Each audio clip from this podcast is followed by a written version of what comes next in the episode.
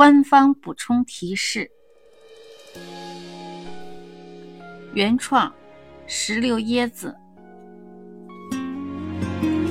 一，只要坚定自己是人类的认知，就有机会逃离并且存活。第二，知道规则且违反规则的人，才会被他盯上。三。试图抢夺游客的地图的黑衣员工，是正在逐渐脱离对自己的正确认知，有可能会成为山羊。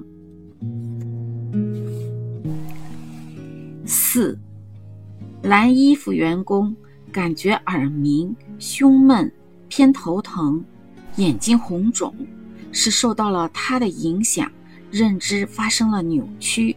正在变成兔子的过程。第五，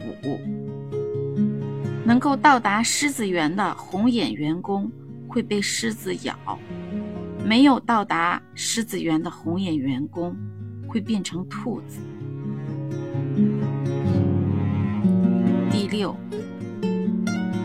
游客要想办法逃离，员工要想尽办法帮助游客逃离。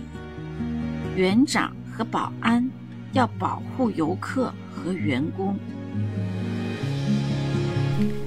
七，他所要伤害的是在他的认知范围内的非人类，但是某人如果对自身的认知发生了动摇、不坚定、不准确，那么在他看来，这个物种就不是人类。